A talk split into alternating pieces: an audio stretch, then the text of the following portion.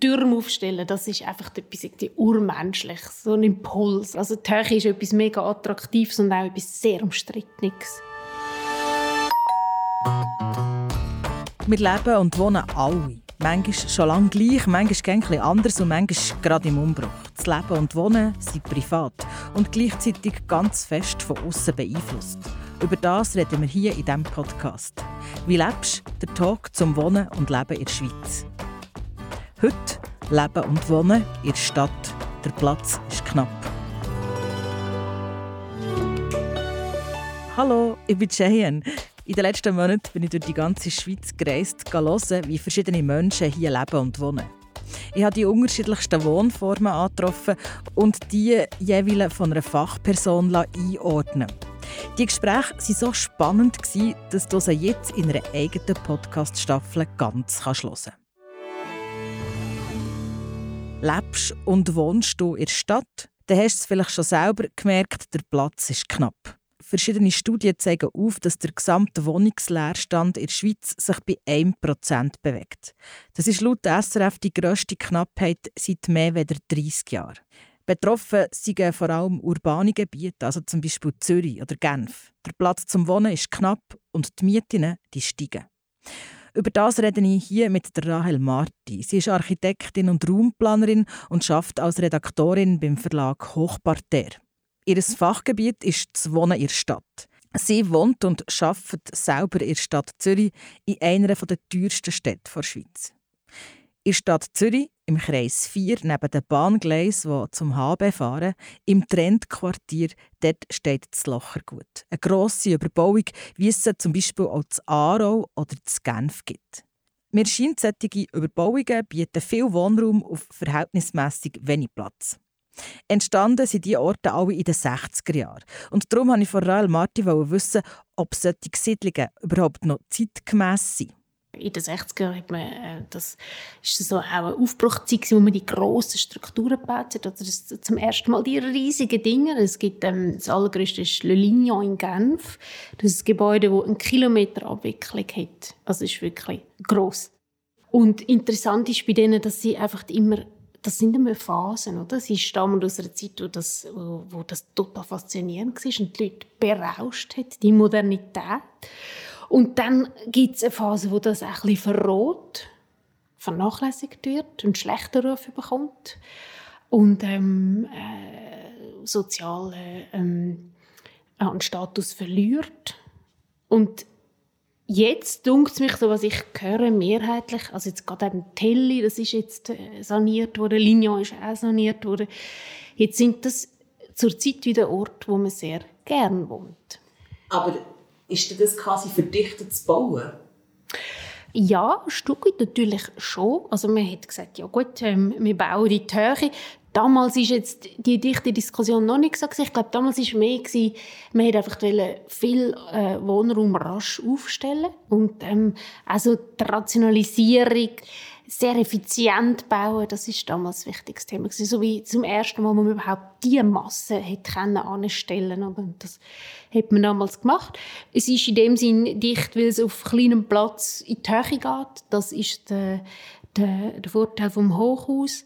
Wobei man immer ein bisschen den Fehler macht. Man denkt dann, ja, Hochhaus ähm, ist mega dicht. Und es kommt halt sehr darauf an, eigentlich das Baugesetz lässt das gar nicht zu, weil es sagt, okay, das, was du in die Höhe baust, musst du eigentlich am Boden ringsum frei lassen. Also du darfst jetzt nicht Hochhäuser so nach nebeneinander stellen, dass dann wirklich sehr viel mehr Ausnutzung wird. Du musst am Boden frei lassen. Und das, das ist so ein bisschen eben der Fehler, den man immer macht, dass man denkt, ja, Hochhaus ist mega dicht, aber wenn man Platz am Boden frei lässt, ist das gar nicht so es macht aber durchaus auch Sinn, weil die Häuser brauchen ein bisschen Platz rundherum. Das ist schon auch so. Aber jetzt gerade beim Lochergut, also einerseits gibt es den Sockelbau oder, mit den äh, Gewerbeflächen, den Restaurantläden. Damals hat es noch Passagen gegeben, wir können durchlaufen. Das war super cool. Gewesen.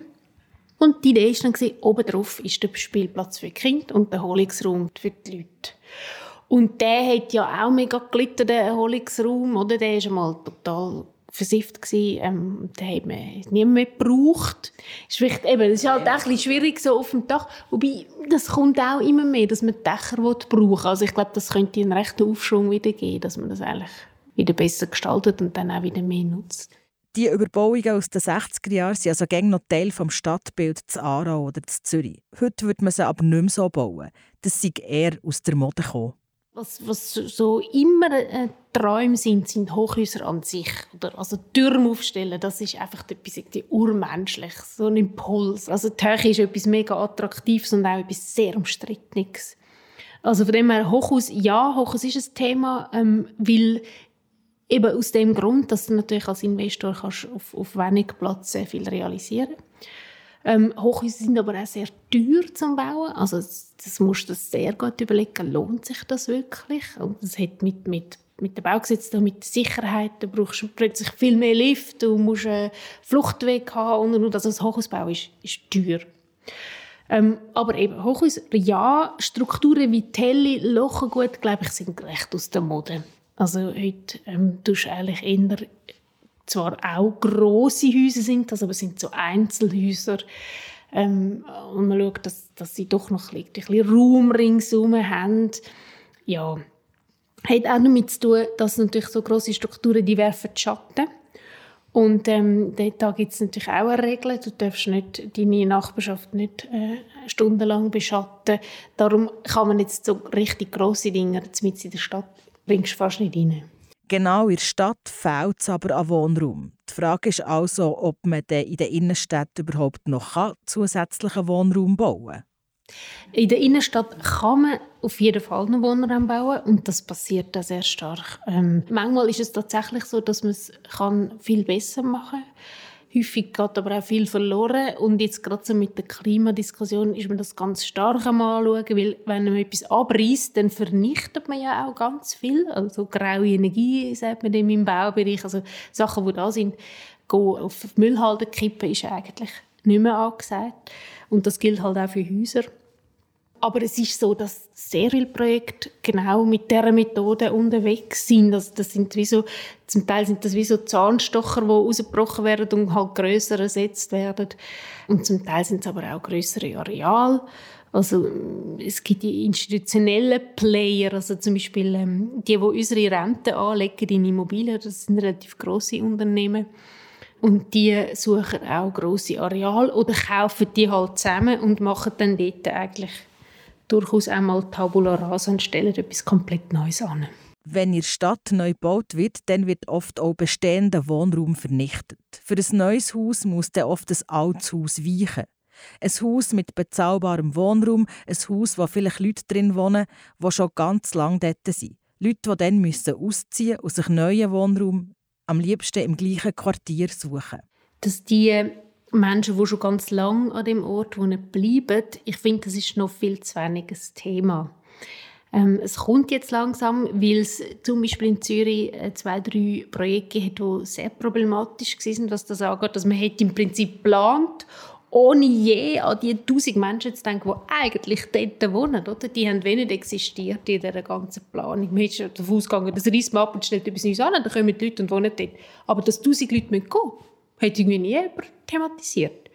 Und das hat natürlich auch stark Aufruhr. Die Projekte sind stark kritisiert oder darum tut man das jetzt äh, langsam ein bisschen mehr beachten. Und gerade die Situation der älteren Menschen ist schwierig, oder? Wenn, wenn ich, sagen wir mal, ich bin 75, habe, wohne seit 40 Jahren vielleicht an dem Ort und dann stehe ich plötzlich vor einem Entscheid, ja, was mache ich jetzt? Vielleicht möchte ich nicht mehr zügeln. Ähm, vielleicht ist es der Moment, wo ich aber dann halt einfach gerade in eine Institution gehe. Also es ist dann ein rechter Bruch auch im Leben.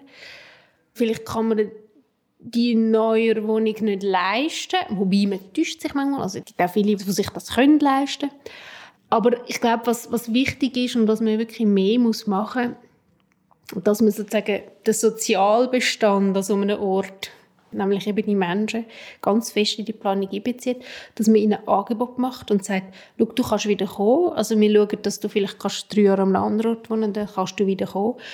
Und die beste Methode ist eigentlich für das, dass man halt so eine Entwicklung etabliert und dass die Leute dann eigentlich können wie innerhalb vom Areal umziehen, also oder sagen wir mal innerhalb von der Nachbarschaft. Das muss ja nicht ganz genau das Areal sein, aber wenn ich sage, okay, ich muss eigentlich 100 Meter weiter zügeln, dann ist das okay, weil ich bleibe in meinem, in meinem Hut, ich bleibe in meinem, meiner Nachbarschaft.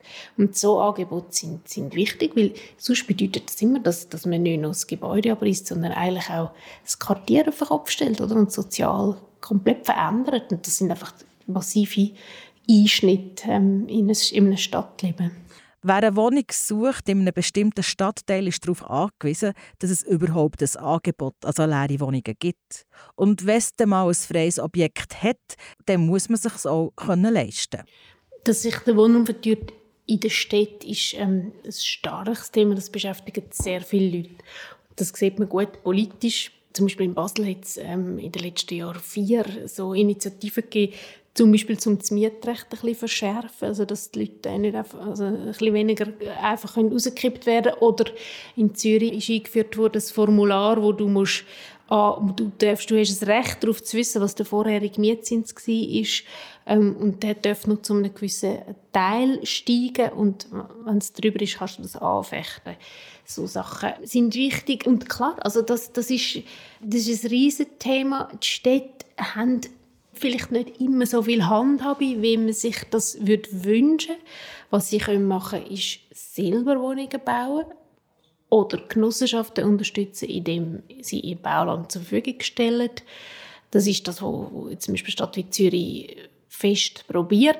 Es ist einfach so der Wettbewerb um die um, die, um das Bauland ist extrem hart und das heißt, man zahlt dann sehr viel Geld fürs Land. In Zürich ist es so, wir haben in der Gemeindeordnung das Ziel, dass ein Drittel der Wohnungen gemeinnützig sein soll.